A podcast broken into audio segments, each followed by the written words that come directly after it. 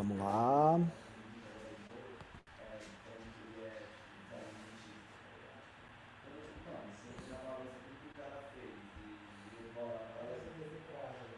Deixa eu ver se, deixa eu ver se já chegou o sininho aqui pra galera e eu já começo.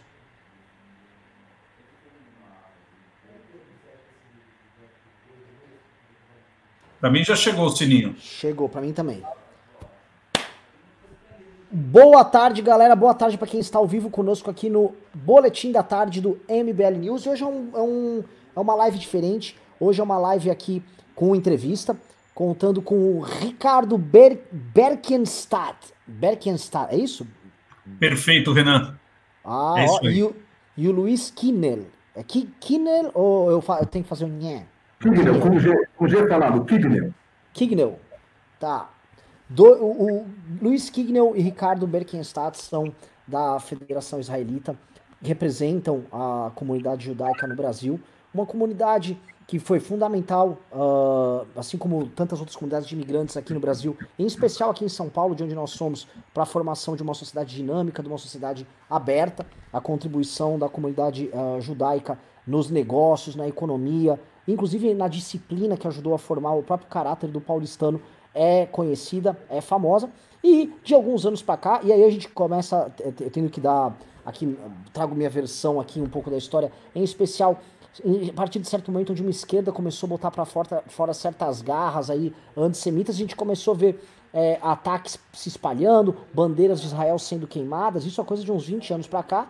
E agora a coisa tá tão louca que a gente vê teorias conspiratórias nos rondando em tempos de pandemia. A gente começa a ver, como teve no começo do ano, aquele maluquinho lá tentando imitar o Goebbels no, no, na Secretaria de Cultura. Vemos militância tentando emular nazismo em terras tropicais. Ou seja, vemos tempos muito estranhos e nada melhor do que con con conversar com duas figuras que de fato estão uh, na ponta de lança no enfrentamento ao antissemitismo no Brasil para trocar uma ideia conosco e para poder traçar esse quadro, tá? A gente vê em diversos locais na Europa o antissemitismo renascer, a gente vê essa discussão voltando uh, no ar, então acho que, enfim, vai ser um bate-papo bem produtivo, uma entrevista bem produtiva para a gente poder lançar as bases do que é uma tolerância real, o que é a defesa de liberdade, liberdade não só religiosa, mas a liberdade de um povo que coitado, onde vai sempre tem uns malucos querendo perseguir. Então eu acho que uma das ideias aqui é justamente a gente bater esse papo e, e, e construir um, um, debate legal. Queria começar com o Ricardo e queria começar é, jogando esse drama que eu quis elencar, tá? A gente tá aí há quase 20 anos, né? Eu, eu digo isso porque eu, eu quanto era estudante na, na, na São Fran, Lago São Francisco, eu via, né, quando, especialmente quando teve o nascimento do sol, o pessoal vibrando com aquele negócio do babá, aquela coisa de queimar a bandeira de Israel. Ah, o Estado da E olha só, não estou nem entrando na discussão da validade ou não do Estado da Palestina, tá? A questão central é que você não precisa ser excluído, você precisa eliminar um povo do mapa para você discutir a existência de um Estado do outro. E a gente via esse tipo de debate acontecendo na esquerda, todo mundo ficava chocado, a ponto de, justamente Israel, que é um Estado que, uh, dentro do Oriente Médio, é um Estado onde as liberdades individuais são defendidas com maior veemência, ele ser um, um, um, um povo judeu, em especial, ser tratado como um párea perante aqueles que dizem defender justamente direitos individuais e liberdades individuais. Esse paradoxo sempre me, me irritou há muito tempo atrás. E aí eu coloco isso. É, hoje a gente começa a ver figuras evocando uma espécie de um, um na, um criptonazismo, um criptofascismo para ganhar likes em redes sociais. Alguns ganham espaço eventualmente até em estruturas do governo federal. Como é essa luta contra o antissemitismo, dada essa perspectiva que a gente tem desde representações antissemitas de direita e de esquerda, Ricardo?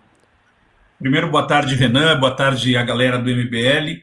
É um prazer estar aqui falando com vocês. Uh, eu tenho um filho que é fã incondicional do MBL, inclusive apoiador do MBL, que está nos assistindo agora. Bom, a luta é diária. É, isso a gente aprende desde que nasce que a luta para defender os ideais e a existência do povo judeu é diária. É, nós vivemos hoje ainda é, sob a, o que aconteceu no Holocausto, na Segunda Guerra Mundial. Temos sobreviventes entre nós que nos, não nos deixam esquecer o que foi a barbárie nazista e de que forma os judeus foram perseguidos como uma indústria da morte na época da Segunda Guerra Mundial. Há museus no mundo inteiro sobre esse tema e, e, vale a pena ser visitado até no caráter humano, no caráter dos direitos humanos, para as pessoas entenderem o que é verdadeiramente perseguir um povo e, e, e colocá-lo sob risco de existência apenas por ter um credo diferente. Uh, essa luta do antissemitismo ela vem se tornando cada vez mais é, rebuscada, ela vem sendo trabalhada com o tempo pela, pelos é, agressores. No começo era uma coisa muito direta ao povo judeu, então aquelas imagens do nariz grande, do judeu sovina, do, da pessoa que controla o dinheiro do mundo. Inclusive, há um manifesto que é os Protocolos dos Sábios de Sião, que é um manifesto que diz que os judeus querem controlar o mundo, que tem acesso a tudo, enfim. Mas com o tempo isso foi se tornando politicamente incorreto, então as pessoas começaram a transferir seu ódio para o Estado de Israel, criando o que a gente chama de anti-sionismo. Eu acho que ser contra a política de um país é democrático, é normal e respeitamos. Ser contra a existência de um país é algo que nós devemos refutar de todas as formas possíveis e imagináveis. Portanto, ah, hoje há uma vinculação mais direta ao Estado de Israel, dizendo que ele não deve existir, e aí sim acusando os judeus por estarem lá. Só para complementar, e eu passo para o presidente Kignel, nós, eh, quando não existia o Estado de Israel, os judeus moravam na Europa, eles falavam para os judeus voltarem para sua terra natal. Hoje os judeus estão em Israel, eles falam para voltarem para a Europa, ou seja, não há uh, um lugar, entre aspas, disponível no mundo para que os judeus possam viver. Então essa luta é diária e nós temos enfim, trabalhamos com todas as armas possíveis e imagináveis para conter o antissemitismo ou qualquer anti que existe por aí.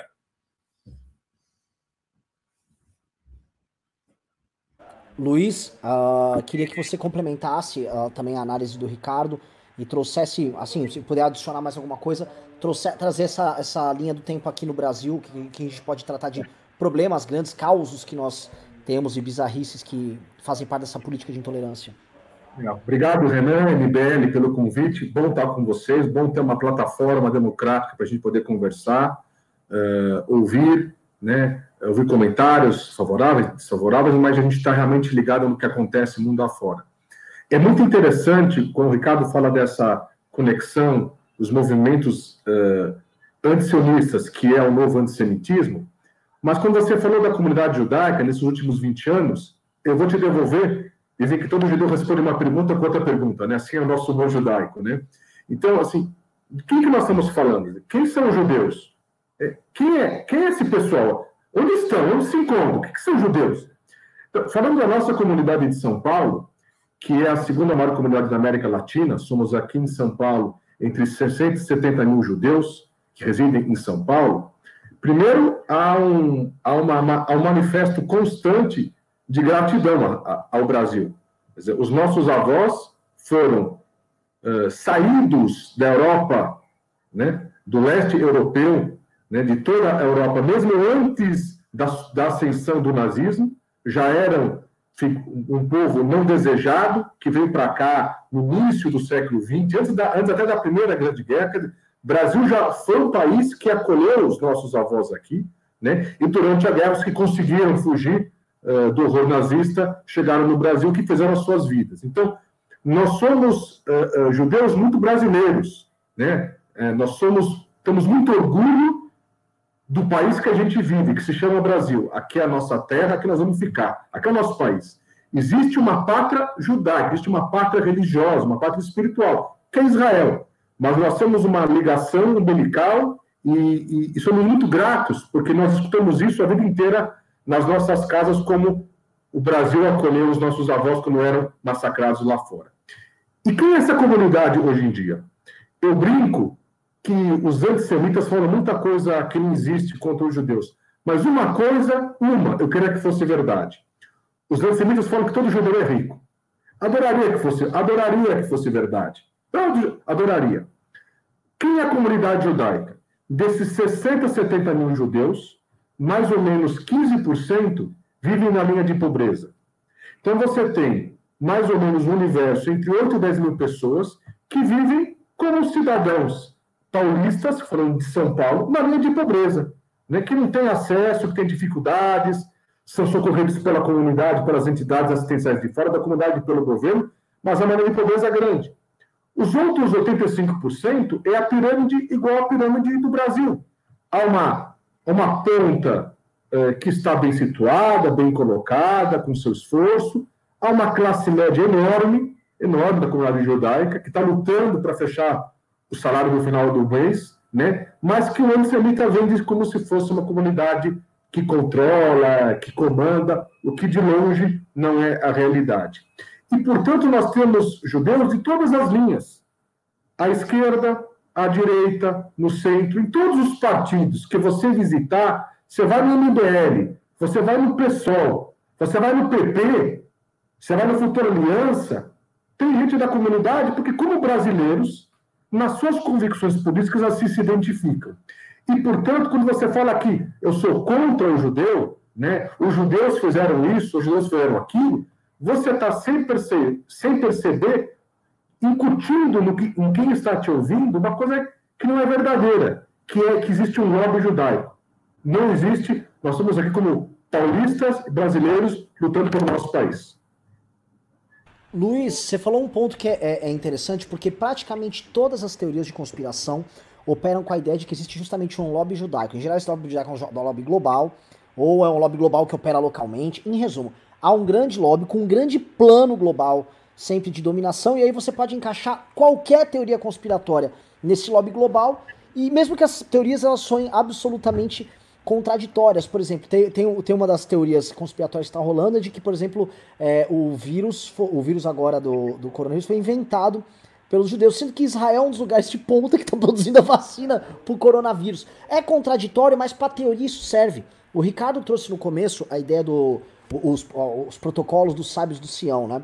Que foi, deu origem a, a tantos desdobramentos, primeiro, macabros para os judeus que viviam na Europa, mas isso gerou desdobramentos de fake news. A gente conhece, por exemplo, é, o, o, Olavo de Carvalho, que é um, um conspiracionista ligado ao governo, o Olavo ele fala muito do, do decálogo de Lenin. Ah, o Lenin tinha um decálogo, né? Um decálogo de regras para fazer a revolução. Quando você lê o decálogo do Lenin, era justamente um decálogo que estava presente nos protocolos dos sábios do Sião, que também eram notícias falsas. Então, ficam teorias conspiratórias repetindo uma atrás das outras, né? E essas conspirações, é, elas fundamentam uma ação que eu vejo como essencialmente política, por parte de agentes diversos que buscam encontrar ali um inimigo externo para justificar fracassos internos. O, o, parte, assim, eu vejo parte dessa, dessa direita, não sei se vocês estão acompanhando o ressurgimento de uma certa direita neonazista na Europa ali, e parte dessa direita sempre parte dessa premissa, que é um gigantesco lobby judaico que está, por exemplo, ah, eles estão atuando através do George Soros, como se George Soros representasse, por exemplo, a visão dos judeus ao redor do mundo. George Soros, ele está abrindo as fronteiras para destruir a nós. Aí, no fundo, o cara está criando a mesma teoria conspiratória de sempre para tentar vincular uma culpa histórica para um inimigo maior. E é impressionante como essas histórias, quase sempre, né, essas grandes conspirações, acabam recaindo uh, no colo da comunidade judaica. Queria perguntar para vocês se reflexos, como é que operam esses reflexos conspiratórios não só aqui, como em, em, em outros lugares que vocês têm experiência ou ouviram relatos né? Assim, quais os maiores absurdos que vocês já ouviram para justificar uma oposição, um preconceito com relação aos judeus? Eu vou tomar liberdade de dividir com o Ricardo, eu vou falar um pouco do Brasil, e o Ricardo contar um pouco, Ricardo, do que a gente escuta, a gente sabe eh, mundo, mundo afora, tá? Eh, eh, no Brasil, a gente recorrentemente teve esse problema, né? Quando você fala, por exemplo, do coronavírus, que se criou como se fosse uma invenção judaica, né? uh, de Israel, a história se repete, né? Você falou a peste negra da Idade Média, também se acusaram os judeus. Os judeus foram acusados na época da Idade Média de ser os, os, os causadores da peste negra, porque os judeus não morriam, não morriam de peste negra, o que era uma bobagem. Como eu já ouvi nas redes sociais que os judeus não morrem de coronavírus. Onde o cara tirou isso? Né? Mas ele joga isso e você vai reproduzindo né, o clique que a gente dá no computador né? É, tem um ditado judaico que fala né, que uma palavra mata mais do que a flecha, porque a flecha ela mata um, e a palavra fa, ela mata quem fala, quem escuta e sobre quem se fala. Né? Então ela mata três ao mesmo tempo. No Brasil, a gente tem uma situação melhor do que o nosso, que depois eu vou pedir para o Ricardo me, me complementar. O Brasil, ele ainda vive uma vida judaica brasileira muito integrada, porque os judeus brasileiros são integrados à comunidade brasileira, né, a comunidade maior. Então, nós não temos ainda uma, uma, um problema de antissemitismo, eu diria mais, né? Porque o problema não é o antissemitismo, o problema é o racismo, né? Quando você vê aquela agressão ao negro em Nova York, né? A comunidade judaica brasileira fez um manifesto comunidade judaica negra, comunidade negra, para protestar, porque a questão não é antissemitismo, a questão é racismo. Uh, qualquer movimento que você faça de agressão a um terceiro nas suas convicções pessoais, religiosas, por opção sexual ou por questão étnica, elas são uma forma de racismo. O, o, o antissemitismo é mais do racismo. E no Brasil, a gente ainda não vive o que tem na Europa, onde as manifestações em jogos são muito mais fortes, muito mais prementes. Na questão uh, uh, da comunidade judaica brasileira, nós nos preocupamos muito com essa nova realidade, porque a nossa preocupação é que não se importe os extremistas que estão fora, né, que estão longe da gente, que venham para o Brasil implantar, incutir na comunidade brasileira né, esse, essa conotação racista. Porque nessa briga de mundos, né, uh, eu sempre digo para as pessoas que, quando vem que um judeu ele é alvo de um atentado antissemita, né, por uma questão religiosa, eu sempre digo o seguinte: hoje somos nós, amanhã vai ser você por outro motivo. Porque o cara que é racista, ele apenas ele vai. Quem não é por mim é contra mim. Então hoje eu vou liquidar um grupo aqui, amanhã eu vou liquidar outro grupo aqui, como você colocou a da raça ariana, nós somos melhores. Então, nós temos que ter muito cuidado, muito cuidado com toda essa questão. E eu convido agora o Ricardo para contar um pouquinho sobre o que é essa questão antissemita Brasil afora. Bom, é, eu acho que ela é histórica, né? E, e, principalmente na Europa, a Europa, por ter sido lá atrás um continente extremamente católico, apostólico romano, onde a igreja tinha um poder muito grande, ainda tem em vários países da Europa, e, e antes do Conselho Vaticano II, então se acusavam os judeus de terem conspirado, terem matado Jesus, o que depois o Papa Paulo VI e principalmente o Papa João Paulo II mudaram essa, essa, essa visão é, e lançaram o Concílio Vaticano II, enfim, que, que é, tirou dos judeus essa pecha de ter sido o povo que assassinou Jesus. Então, na Europa, durante muitos anos, houve uma perseguição, desde a época da Inquisição, Portugal, Espanha, etc., é, passando depois pela Segunda Guerra Mundial e, e, e até hoje a gente vê resquícios muito fortes por outros motivos. Você tem hoje uma islamização mais radical de alguns países da Europa, é, no caso a França, né, Paris, hoje você tem um número importante de radicais islâmicos. Eu não estou colocando os islâmicos na história, porque somos povos primos e nos damos muito bem, mas há radicais que, que fazem dos islâmicos uh, que querem seguir seu dia a dia suas principais vítimas, mas que também criam esse ambiente anti, anti-judaico em alguns países da Europa. Uh, e não precisamos ir longe, Renan. Aqui na Argentina, nós tivemos dois grandes atentados na década de 90, 92 e 94. Um contra a Embaixada de Israel e outro contra a comunidade judaica argentina, onde 85 pessoas foram assassinadas naquele dia eh, por um atentado de um homem-bomba, que tudo leva a crer foi coordenado pelo Irã, com apoio do Hezbollah, e, e, inclusive a pessoa que estava investigando isso, que era o, o promotor de justiça Alberto Nisman, foi assassinado uh, na Argentina um dia antes de fazer o seu depoimento junto ao Senado Federal do país.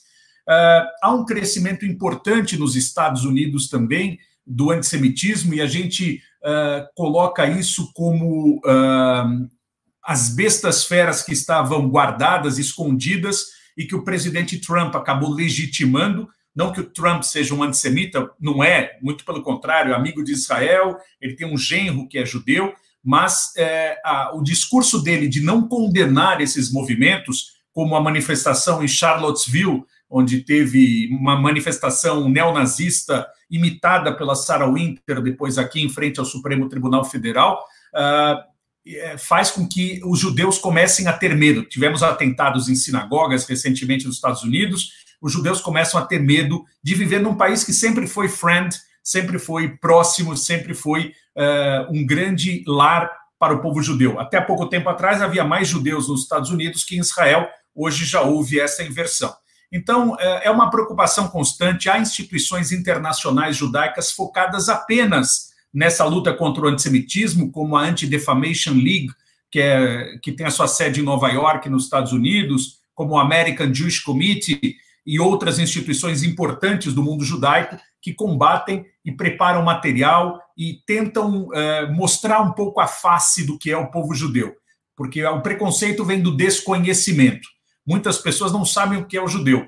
É, então, eles escutem, por exemplo, o verbo judiar. O verbo judiar nada mais é do que uma, é ofensivo à nossa comunidade. Ele judiou, ou seja, ele maltratou. Então, judeu, ele maltrata. Então, a gente precisa tomar cuidado com coisas que já estão enraizadas na cultura do ser humano e, e tentar terminar com todo esse tipo de preconceito que existe. Graças a Deus, é uma imensa minoria. A grande maioria, nós vivemos extremamente bem, como no Brasil, bem disse o presidente Kigron. Uma, uma pergunta que eu ia fazer para vocês. Vocês colocaram no, no, no, começo um ponto que é interessante, que vocês têm. É, é, que existe dentro da comunidade judaica uma diversidade muito grande de opiniões e não é uma coisa estanque. É uma comunidade que está integrada dentro do, do corpo da, da, da comunidade brasileira como um todo. Então você tem judeus que expressam, professam diversos tipos de posição política diferentes. Conheço muitos no PSOL, por exemplo, conheço muitos que estão com o Bolsonaro lá no governo. Tem muito judeu no MBL que apoia o MBL. É, é uma coisa diversa. E, mas, a gente, aí eu ia colocar agora o, o ponto que eu ia jogar para vocês, que acho interessante. Mas em diversos, diversos desses pontos, quando há um caminho que vai para um determinado extremo, a comunidade é obrigada a reagir. Eu posso pegar um extremo, por exemplo, manifestações patentemente antissemitas que a gente viu no PSOL, e a gente pode pegar essa aventura doida daquele maluco do Alvin ali no, na Secretaria de Cultura. Né? Como a federação reage, quanto, como a comunidade reage a esse tipo de expressão política extrema? E aí não importa muito de cada lado que venha. É, e como isso. É, é, como é a forma de organização e resposta? Porque eu sei que a, a, comunidade judaica é uma das mais organizadas nesse sentido, né? E serve até de exemplo para outras que por vezes se calam diante de, de uma infâmia e de um, ou, de um, ou de um absurdo. Como é que foi, por exemplo, de pegar dois casos aqui de. Dois casos, um, um muito recente, que é o do Alvin, mas pegar alguns outros da esquerda, e como é que é a reação a isso? Primeiro, a gente acredita que o, os dois extremos, a extrema-direita e a extrema-esquerda, se encontram em um determinado lugar. Elas pensam igual com sinais trocados. Então, se você pensar claramente uh, o que pensa um radicalíssimo de esquerda e um de direita, eles são exatamente idênticos. Até fica difícil entender, por exemplo, se Hugo Chávez era de direita ou de esquerda porque ele se dizia de esquerda, mas era um militar, era um, era um ditador, era um déspota, enfim. Então você tem essa, essa confusão. É, a gente tenta selecionar, até porque somos poucos, selecionar os casos que são mais. É, têm mais impacto na sociedade para poder agir. Nós não temos braços para agir em cada manifestação de cada pessoa que fala, então a gente pega temas importantes. A negação do Holocausto é algo que para nós não passa batido. Não vamos deixar passar batido a negação do Holocausto ou a minimização, a banalização do Holocausto, como diria Hannah Arendt, a banalização do mal. É, isso a gente não deixa passar. Com relação a, a críticas a Israel, como eu te disse, por sorte vivemos numa democracia ou queremos viver numa democracia cada vez maior e, e a, críticas ao Estado de Israel ao governo de Israel são bem-vindas e eu acho que Israel prova, ao ter sempre uma, uma eleição acirrada, onde 50% vota de um lado e 50% do outro, que é um país que tem uh, essa, essa diversidade de opinião e de gêneros, de, desculpa, de opiniões políticas. Então, uh, quando a gente recebe uma manifestação, como a do Babá, por exemplo, a do Babá, que você disse lá atrás, que ele queimou uma bandeira do Estado de Israel uh, na rua, é, houve alguns radicais da comunidade judaica que agrediram ele fisicamente, o que nós repudiamos, não é esta a, a forma de se agir. Mas entramos com uma ação na justiça naquela ocasião e tentamos um contato. O PSOL era muito mais radical naquele momento, mas tentamos um contato com a direção do PSOL e na época não, não tivemos uma grande, uma grande guarida.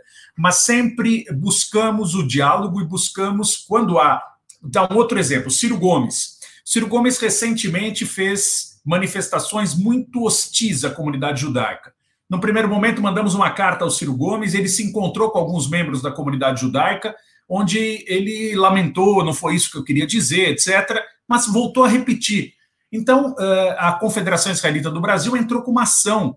Fala. Só, só desculpa, a gente está bem acostumado com isso do Ciro Gomes, viu? Ele chamou o Horda de capitão do mato, processamos, ganhamos, aí ele vai lá e repete. Aí a Vera Magalhães pergunta: Mas Ciro, você mantém? Mantém, é o capitão do mato. Já ganhamos três vezes, três condenações contra ele, ele não para. Isso aí, assim, ele é um homem muito, muito bom em errar, assim. É, eu acho que ele tenta com isso trazer, enfim, a manchete do jornal para ele, mas nós entramos com uma ação no Ministério Público e a ação está correndo no Ministério Público. Com o tema do Alvin especificamente, houve um contato com é, contatos que temos dentro do governo federal e a, a, ação foi rápida, não só por causa da comunidade judaica, mas pelo espanto que causou em toda a sociedade brasileira. Então, cada caso é um caso, a gente tenta agir sempre é, buscando a lei brasileira, a gente trabalha com a legislação. Às vezes as pessoas me ligam e falam: pô, você deixou barato demais, o cara fez isso, isso, isso. E nós entramos com uma ação. Não, mas não basta. Eu falei: tá bom, na próxima a gente contrata um capanga para matar, é isso que você quer? Quer dizer, estamos longe da época do Velho Oeste, né? Então nós temos que trabalhar com o que existe em legislação, notas de repúdio e é, propagandeando o que essa pessoa falou para que outras não tomem o mesmo impulso para falar. Luiz. Só para complementar o que o Ricardo trouxe, a gente também tem que diferenciar de onde vêm esses ataques. Porque a, a, muitos deles vêm por inocentes úteis. As pessoas compram a ideia, nem sabem, né? Quando tem uma expressão aqui no Brasil, onde é que, onde, é, onde é que eu vi o galo cantar, uma expressão brasileira, né? E, e passam a repetir aquilo. Então, a, a, a questão, por exemplo, a questão Israel-Palestina, o conflito, né? Uh, nós, nós temos dentro da comunidade várias visões. Todas preservam a existência do Estado de Israel como um Estado, como uma nação livre e soberana. E a questão palestina, ela é abordada por diferentes focos. Uh, dois estados, um estado, com controle, sem controle. Uh, existe esse debate comunitário e ele acaba exacerbando nas pontas opostas. Mesmo assim, você encontra pessoas que, do nada, compram ideias e são pessoas que estão é, buscando pertencer a alguma coisa. E essas pessoas que plantam radicalismo, elas vendem para essas pessoas que estão sozinhas uma falsa ideia. A gente usa muito, muito uma expressão da comunidade de pertencimento. Toda pessoa quer ter uma sensação de pertencimento, de grupo, de ser acolhida. E pela crise, pelas dificuldades econômicas, pelas frustrações pessoais, cada um tem sua história, elas são capturadas né, na mídia, no Facebook, né, nessas plataformas de conversa, e acabam sendo acolhidas por pessoas treinadas né, para justamente contar uma bonita história. Eu me preocupo com você, eu quero você. Olha, sabe que a gente faz a, a injustiça? Aí planta o antissemitismo, aí planta o racismo. Eu vou sempre falar de antissemitismo igual ao racismo. Eu vou sempre bater nisso. Porque não há como a gente pensar. Não há, não há na condição judaica uma defesa porta de casa para dentro. A defesa é uma defesa da integridade do ser humano e do cidadão. E para terminar uh, essa minha intervenção aqui, uma coisa curiosa. O que, que não tem na comunidade, e talvez isso que cause espécie, o que não tem na comunidade é analfabetismo. Porque a nossa preocupação é que todo mundo, todo jovem tenha condição de se educar para poder buscar um mundo melhor, partir para a iniciativa, partir para o trabalho, sair da linha dependente para a linha produtiva. Então, se existe assim uma, uma, uma coisa importante na comunidade, é que a gente tendo judeus de várias classes sociais, você não tem, você tem linha de pobreza, mas você não tem analfabetismo. Com essa expectativa, você pretende tirar as pessoas da linha de pobreza para a linha de produção. E uma pessoa satisfeita está longe dos radicais. Portanto, você vai olhar que essas pessoas que se radicalizam, no fundo, são frustrações próprias, né? pessoais, econômicas, sociais, e tem que achar um culpado. Aí você vai atrás do antissemitismo. Perfeito. Uma coisa que é legal, eu vou levantar isso aqui, que é uma discussão uh, que a gente percebe em meios acadêmicos acontecendo, no jornalismo começa a acontecer também, da, da essa extrema-direita uh, que começou a crescer muito na Europa, mas surgiu mais nos Estados Unidos, tá? Isso é coisa na época dos anos 70 barra 80, começou a ser cunhada aquelas teorias envolvendo a ideia de que existe um marxismo cultural e que o marxismo cultural, é, ou uma armação de intelectuais para dominar a, a, a, mentalidade do Ocidente, isso era uma condução feita por intelectualidade em milionários, bilionários judeus ligados ao Reino Unido. Né? Você teve o William já tanto disso, essa tese inicial, se não me engano, teve um, aquele Michael Minitino, que era, era inclusive aluno do, do, do LaRouche, do Lyndon LaRouche, que era um conspiracionista americano. E isso aí foi dar, né, chegando, chegando nos tempos mais recentes aqui, quando a gente pega o manifesto daquele Andreas Breivik, aquele rapaz uh, norueguês, uh, que era anti tudo, né? O cara é um, ele era um supremacista branco norueguês ali. E aí eu, eu até separei um trecho dele, uh, que ele fala, olha, ele falava o seguinte, naquele manifesto dele, diz Cultural Marxism is now the grand unifying narrative for the. Não, não, isso não é ele que fala. Isso é uma descrição do texto dele. Is the, the grand unifying narrative the hard fascist and neo-Nazi right. It does the same work as did the protocols of the elders of Zion Forgery did a century ago to inspire Hitler in his Nazis.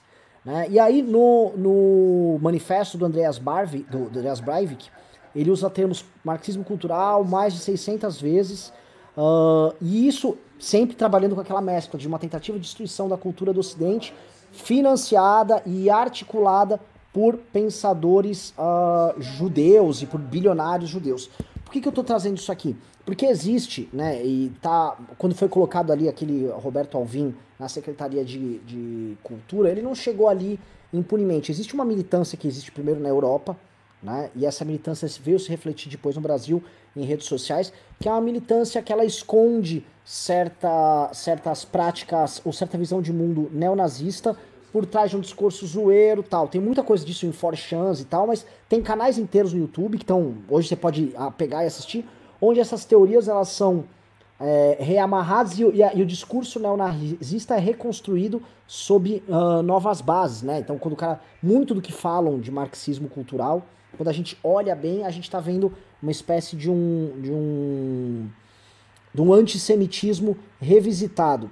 Isso aí já chegou a entrar no radar uh, de vocês? Porque eu tô vendo muito, assim, eu, eu por uma co coincidência, uma curiosidade, minha irmã, ela é casada com um rapaz uh, judeu lá na França, e ele e a irmã dele é, tem uma revista, tal, muito muito politizado, o pai dele também, o pai dele foi aluno do Lacan.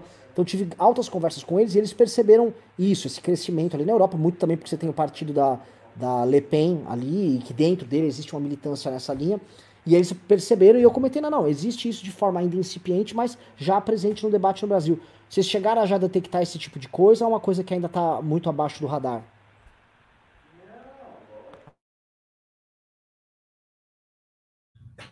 Quer falar, Luiz? É, bom, fala, Luiz, fala. Ricardo, por favor, por favor, toca, toca você. Bom, a gente tem no radar, sim, Uh, a gente tem um trabalho bastante intenso hoje em mídias sociais para tentar averiguar esse tipo de ação, de atitude que seja uh, agressiva aos judeus ou a outras minorias, porque, como disse bem o Luiz, a gente hoje trabalha muito conjuntamente com outras minorias, porque a agressão ao Floyd nos Estados Unidos é como se tivessem agredido um de nós. Quer dizer, é um ato extremamente racista o que aconteceu nos Estados Unidos e a gente não pode, de forma nenhuma, aceitar. Então, eh, a gente faz um trabalho voluntário, obviamente, muita gente que conhece as mídias sociais, de, eh, de assistir, de tapar, de entender. E a gente, de novo, como eu falei anteriormente, a gente utiliza da lei brasileira. Nós temos uma, uma relação muito boa com o Ministério Público, com a Secretaria de Justiça do Estado de São Paulo, com o próprio DECRAD, que é a Delegacia de Crimes Raciais, criada no, no governo de São Paulo, na época, lá no começo do Geraldo Alckmin, eh, e que tem o apoio total eh, da comunidade judaica e vem fazendo um serviço muito bom.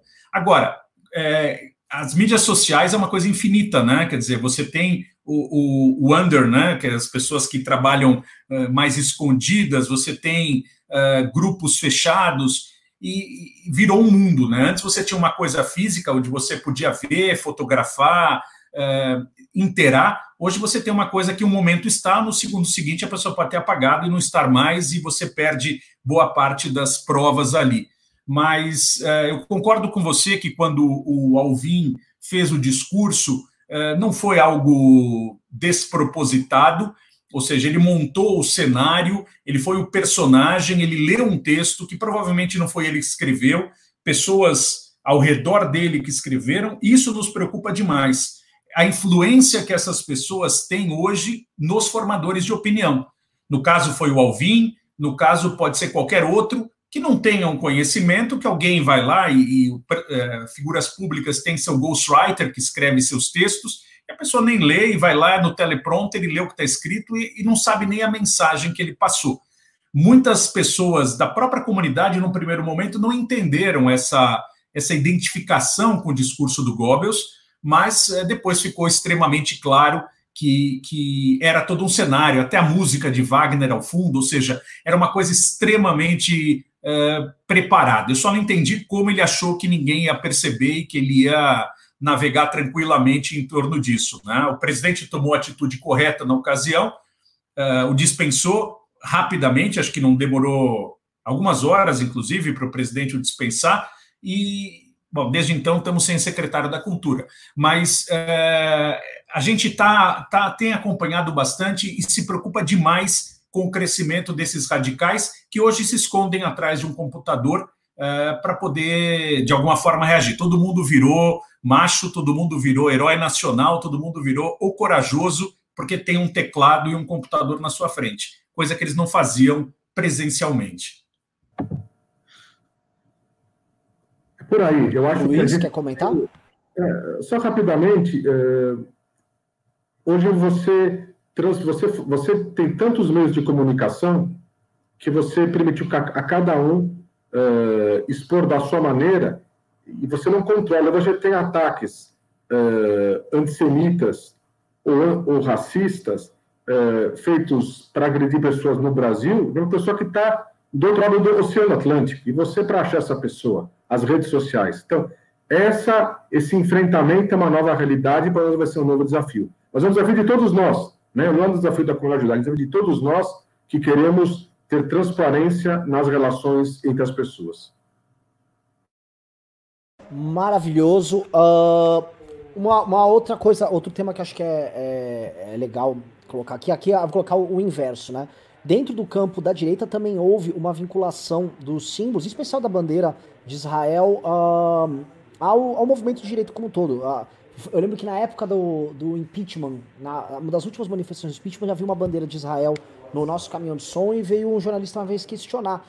Porque todo mundo gostou, qual é essa vinculação, qual é essa vinculação? E à época sempre houve uma vinculação muito clara, tanto que depois disso acho que chegou a, a, a talvez até passar do ponto, que é o Bolsonaro agora, é, às vezes você tem manifestações dele, fica um monte de gente com bandeira de Israel dos Estados Unidos e fala, mas que, que, que manifestação é? Por que, todas as vezes tem? Mas de fato é, aquilo havia se tornado um signo, né? Foi um signo que fez parte desse processo político histórico ao longo dos últimos anos.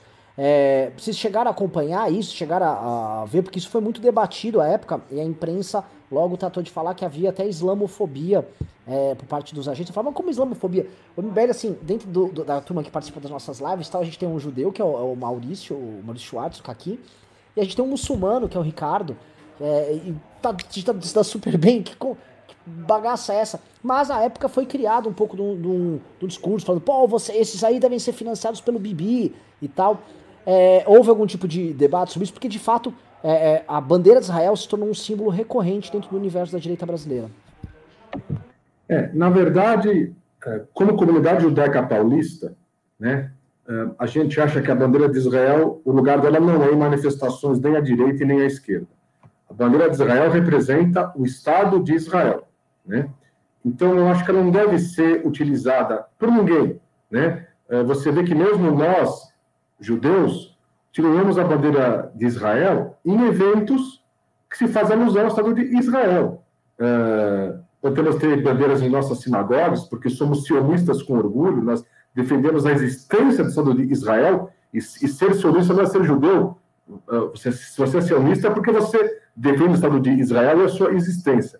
Nós defendemos a bandeira de Israel em eventos ligados ao Brasil e a Israel nas suas relações uh, institucionais, né? Agora, na manifestação, eu nem, eu nem quero ver né, a esquerda queimando bandeiras de Israel, porque os faz sem razão nenhuma, confundindo um governo com o Estado, e nem gostaria de ver a direita, porque você acaba misturando né, a, a, os símbolos nacionais com questões políticas aqui do Brasil.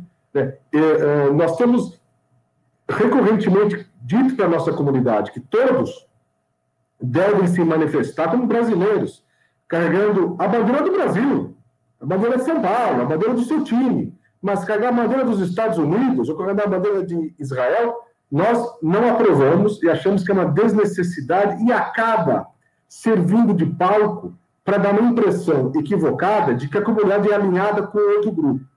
A comunidade judaica se relacionou com todos os governos que passaram, inclusive com esse. Todos os governos que passaram uh, uh, pelo Palácio do Planalto, nos momentos mais difíceis da década de, de 70, quando foi Fernando Henrique, quando foi Lula, quando foi Dilma, quando foi Temer, agora com o presidente Bolsonaro, a comunidade se relacionou. Mais intensidade, menos intensidade, mas se relacionou com uma comunidade brasileira que quer falar com o seu presidente. Se eu votei ou se eu não votei nele, é uma outra questão. Eu vou resolver nas próximas eleições. Mas ele é meu presidente, né? como era o anterior se eu não gostasse dele. Agora, misturar vínculos de um outro país, eu acho que não é bom. E nessa linha, uh, tinha a bandeira de Israel, tinha a bandeira dos Estados Unidos, o Ricardo me ajuda, havia uma bandeira também da extrema-direita da Ucrânia, Ricardo me corrige, que é o movimento Isso. também. Você começa a colocar uma, uma mensagem racista, né? E as pessoas nem sabem o que estão carregando. O cara vai uma bandeira com as cores da Ucrânia, o símbolo uh, fascista da, da Ucrânia, pede para você carregar e tira uma foto tua e você nem sabe o que, que você está levando. Então isso é muito perigoso. A gente acha que a manifestação tem que ser enquanto brasileiro. Se me permite complementar, Renan, é, nós ficamos muito incomodados desde o processo eleitoral, quando não saíamos da mídia e a preocupação do voto judeu. Em quem o judeu vai votar, porque o judeu vota nesse. Vários artigos e editoriais sobre o voto dos judeus. Só como o Luiz falou no começo, nós somos 60, 70 mil, no Brasil inteiro, 120 mil judeus. A gente não elege síndico de prédio quanto mais presidente da República. Uh, nós temos eh, alguns vereadores que são da comunidade judaica que não, não podem depender do voto da comunidade judaica, senão ele não vai ser eleito. Então, isso já vem se arrastando desde o processo eleitoral. E, obviamente, hoje você vê as manifestações dos dois lados, enquanto um lado leva a bandeira de Israel, o outro leva a bandeira palestina.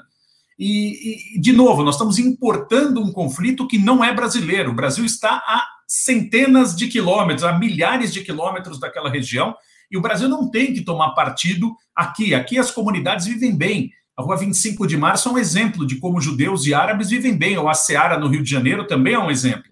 Então, uh, nós somos contra esse uso indevido da, da bandeira do Estado de Israel, como da bandeira palestina, que tem o seu direito à luta do povo palestino, nas manifestações brasileiras. Porque você aí você cria um diversionismo, as pessoas eh, não sabem exatamente o que estão defendendo ou deixando de defender. Algumas pessoas acabam defendendo algo que, eh, se forem estudar fundo, não vão concordar com o que estão defendendo, e se cria um grande, uma grande bagunça.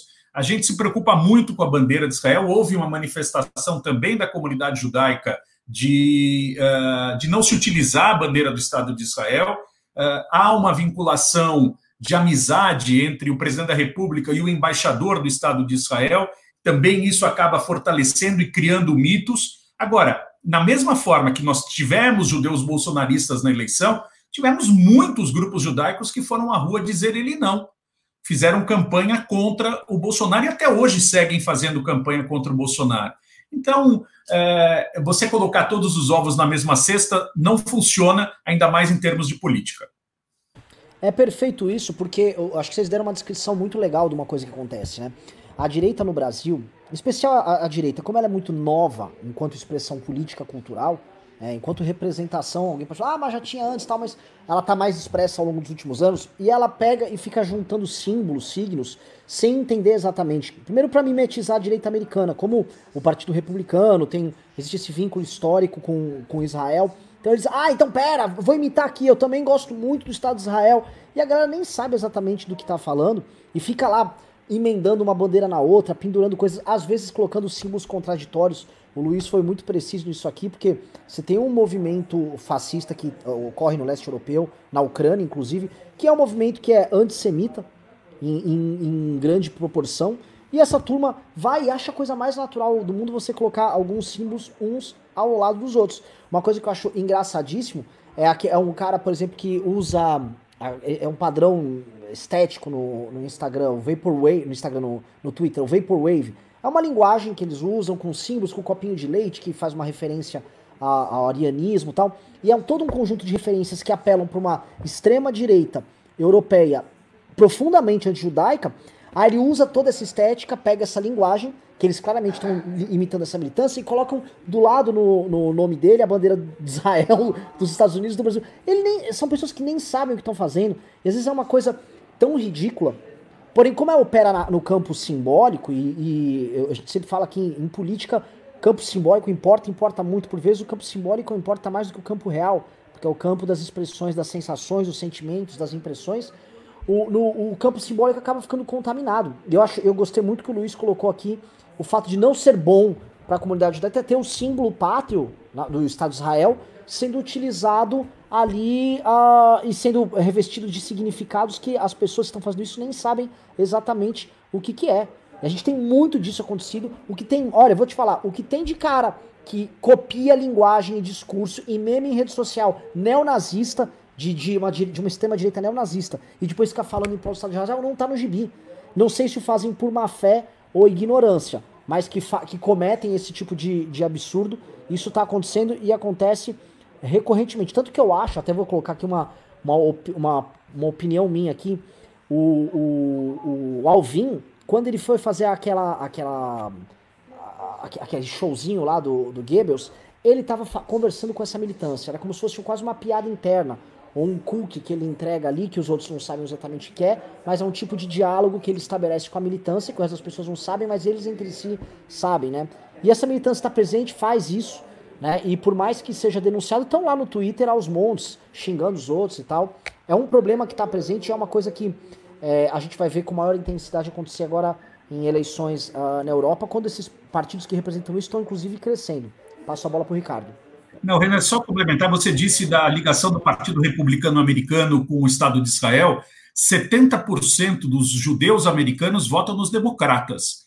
É, o judeu americano é conhecido por ser um, um, um, eleitor do Partido Democrata, não do Partido Republicano. Então, para ver também como está, né? Tivemos é, agora com a saída do Abraham Weintraub é, e a ida dele para os Estados Unidos, houve um jornalista é, de uma importante emissora de rádio que disse que o Ventralb foi para os Estados Unidos porque ele é de descendência judaica que a comunidade judaica americana, por ser muito forte, o facilitou a entrada dele lá e já criou um esquema para ele viver lá. Quer dizer, absurdo total. Primeiro, porque Abraão Ventralb não se considera judeu, absolutamente, ele fala isso claramente, que ele não se considera judeu.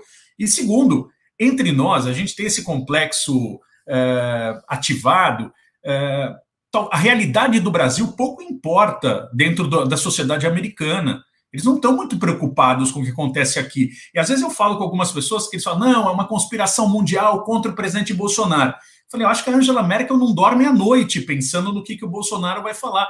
Não, o Brasil não faz parte desse círculo, infelizmente, porque deveria fazer. Mas o Brasil não faz parte dessa decisão uh, mundial é, nunca fez. Quer dizer, a gente ouve, e eu vou em muitos seminários internacionais, o Luiz também. Você vê os Estados Unidos têm um poder, os países da Europa, Japão, China, mas o Brasil é, ele é coadjuvante nessas, nessa história. É, então, a comunidade judaica americana jamais daria guarida ou criaria um, uma forma de deixar um ministro brasileiro que tem ascendência judaica entrar no país. Primeiro que a comunidade judaica não tem esse poder lá. E, e, segundo, porque não faria nada contra a lei americana. Quer dizer, nós seguimos a lei dos, as leis dos países onde a gente vive, né? Então, grandes besteiras se falam. O próprio Ventralbe, que comparou a Noite dos Cristais ao que estava acontecendo no país, quando na verdade é, nada é comparável o que aconteceu no nazismo ou o que a comunidade armênia sofreu também uh, no genocídio armênio. Não dá para comparar uma matança industrializada com movimentos políticos que você pode concordar ou não, que podem te atacar ou não, mas não é algo industrial que quer matar você por você fazer parte de um povo, de uma cor, de, uma, de um gênero sexual. Então é importante deixar isso claro. Ricardo, você abriu aqui o, a, a, a, porta de uma discussão interessante que eu ia entrar. Eu falei, será que dá tempo? Vai dar tempo.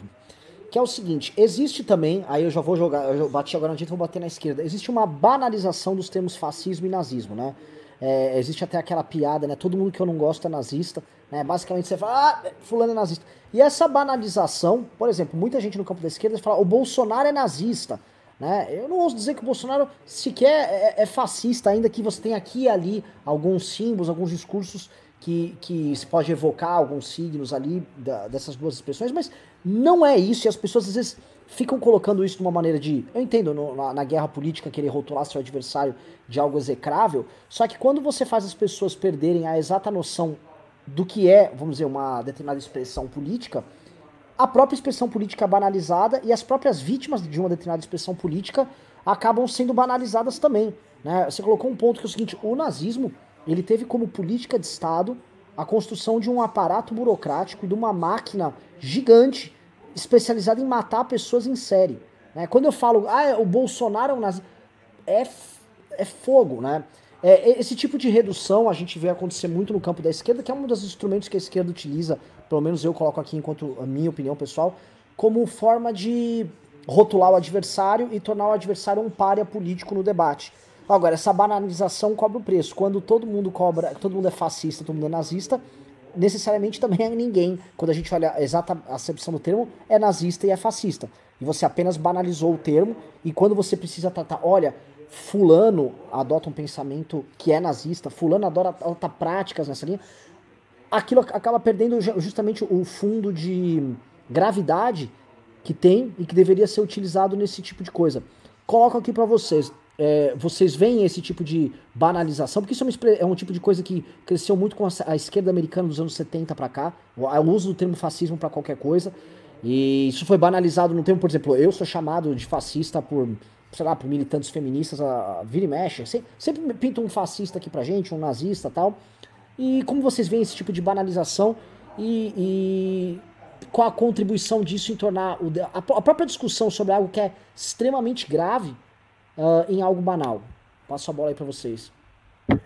É, eu acho que você, uh, Santana, que você falou, René, você banaliza questões muito sérias. Como você falou, uh, perguntar para mim nosso presidente da República não é, não é nazista. Pode ser uma pessoa com posições de direita, mais à direita, que você pode concordar, você pode não concordar, você não pode, você não pode dizer que ele é um nazista, porque ele não é. Né? Então você está rotulando ele coisa que não é por uma questão política. Né? E, e, e, e também a direita, por seu turno, né? quem não pensa como eles virou esquerdopata. Quer dizer, você tem dos dois lados expressões que não existem. Você, ou você concorda com a direita, você tem que ser de esquerda. Né? E de esquerda, se você não concordar com o que ele acha, você tem que ser nazista. Então, como colocou já o Ricardo antes, os, os extremos se encontram em algum momento lá embaixo e nunca é uma coisa boa. E essa banalização, ela também tira do contexto uma questão fundamental, que é o, o valor da história. A história tem um valor. E a gente tem que preservar a história, os fatos históricos, né? Você tem que preservar a questão do nazismo, tem que preservar a questão do racismo. Quando você, quando você é, é, pensa na questão do Floyd nos Estados Unidos ou da questão racial aqui no Brasil, que existe, talvez mais incutida, você não vê tanto, mas ela existe e ela tem que ser né, combatida. Você, não, você tem que saber usar o termo para valorizar o termo em respeito de quem é perseguido. Porque quando você vulgariza o termo para agredir alguém, você está fazendo quem realmente tem que ser protegido perder uma base de construção. Porque hoje se fala tanto de nazismo fascismo, e quando você. Nem é, nem é algo estranho mais. Nazista é aquela pessoa com aquela conduta específica, fascista, como racista. Então, acho que esse cuidado ele é muito grande E existe aí uma questão fundamental que a gente conseguir, de alguma forma, né, trazer para a população uh, brasileira mais conhecimento para não perder a noção dos fatos históricos, não só de fora, mas também aqui do Brasil. Eu acho que adjetivar uma pessoa é muito ruim, né? Porque você coloca, de novo, você coloca um, um adjetivo, uh, você põe uma pecha nessa pessoa, né? E eu acho que isso é importante que o Luiz falou, que eu ia dizer também. Uh, essa acusação que a direita faz, que o Fórum de São Paulo, que a esquerda, que os comunistas, Cara, não existe comunista no século XXI, pelo menos comunista tradicional, que leu Marx, que segue as orientações de Marx. Exatamente. Não existe. É, então as pessoas acabam é, classificando. Então você não gosta do Bolsonaro, logo você é comunista. Você não gosta do Lula, logo você é fascista. Pô, e cadê a avenida do meio, né? Entre essas duas é, adjetivações, né?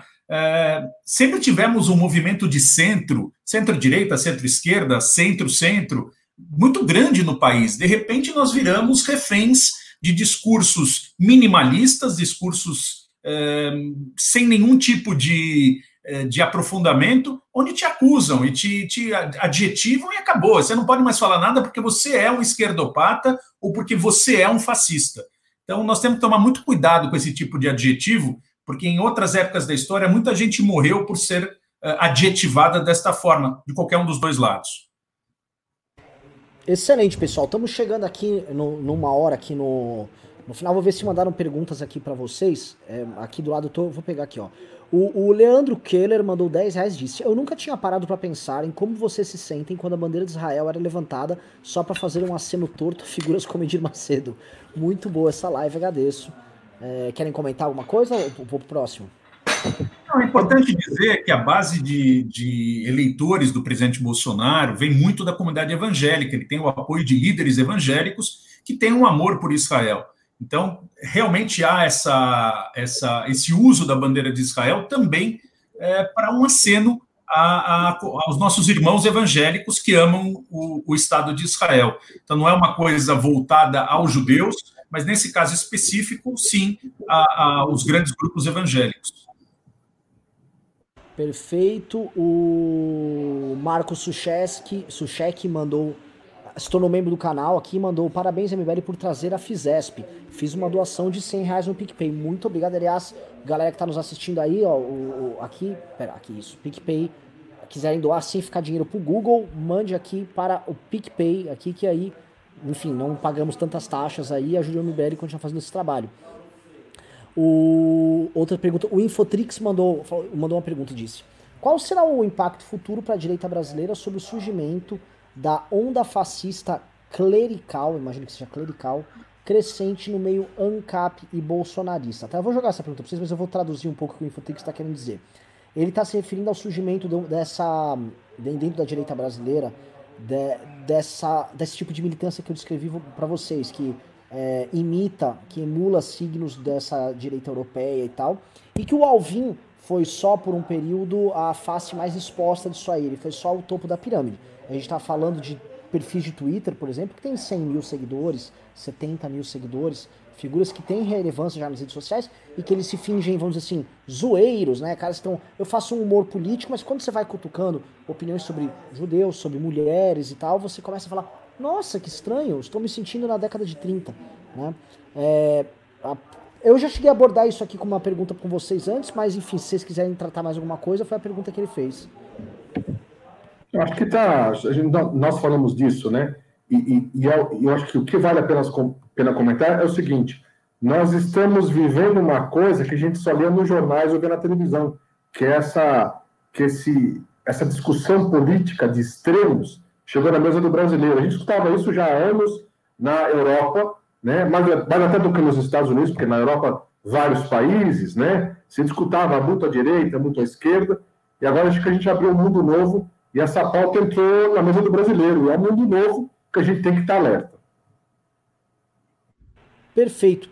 Uh, o Rodrigo Schneider, ele mandou 5 reais, disse discussão interessante em alto nível, parabéns a todos, muito obrigado, Rodrigo. O, o, o William falou de cloroquina. William, eu vou ler seu pimba lá no MBL News depois, tá? Mas é, é, falando lá do Bolsonaro com as cloroquinagens dele aí. Que eu ia pedir para vocês o seguinte: que recado vocês queriam dar pra galera que nos segue? O público super feliz, o pessoal dando parabéns aqui, adoraram. Pa parabéns, excelente live, disse a Renata Morelli. Eduardo Souza disse excelente live. Uh, ah, cadê, cadê, cadê, cadê, cadê? Pegar outros aqui. O, o Anderson William falou banalizar os termos fascista, nazista e comunista. Enfim, o pessoal aqui curtiu bastante. Queria ver o recado que vocês queriam dar. Se vocês quiserem divulgar alguma, algum canal, alguma iniciativa, a palavra é de vocês. Bom, é, eu queria primeiro agradecer ao MBL uh, pela live, pela oportunidade de falar e dizer que a gente precisa ter jovens que se interessem pela política, como vocês são, todos os membros do MBL. Porque não adianta a gente criticar o tempo inteiro a política nacional e não fazermos nada para alterá-la. Eu acho que o MBL veio para isto. Tem gente que gosta, tem gente que não gosta, mas é uma linha, é uma linha de atuação, uma linha política uh, que conseguiu eleger muita gente jovem, e eu tenho certeza que na próxima eleição vão eleger mais ainda vereadores, enfim, prefeitos até. Uh, então, parabenizar o trabalho que vocês fazem, que eu acho que é, que é fundamental, ainda mais nesse momento onde tudo que você coloca, se você fala que a camiseta é azul, vão te chamar de daltônico, você é louco, você é comunista, você é fascista, etc, etc.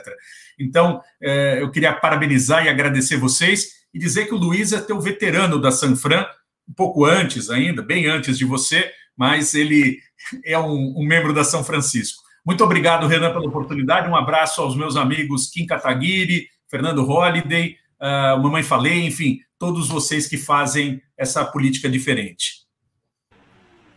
Muito obrigado, Ricardo. A bola é tua. Agora meu veterano ainda tem que. Oh, por favor, é, aí. Eu sou, eu sou da turma de 87, sou já lá de trás.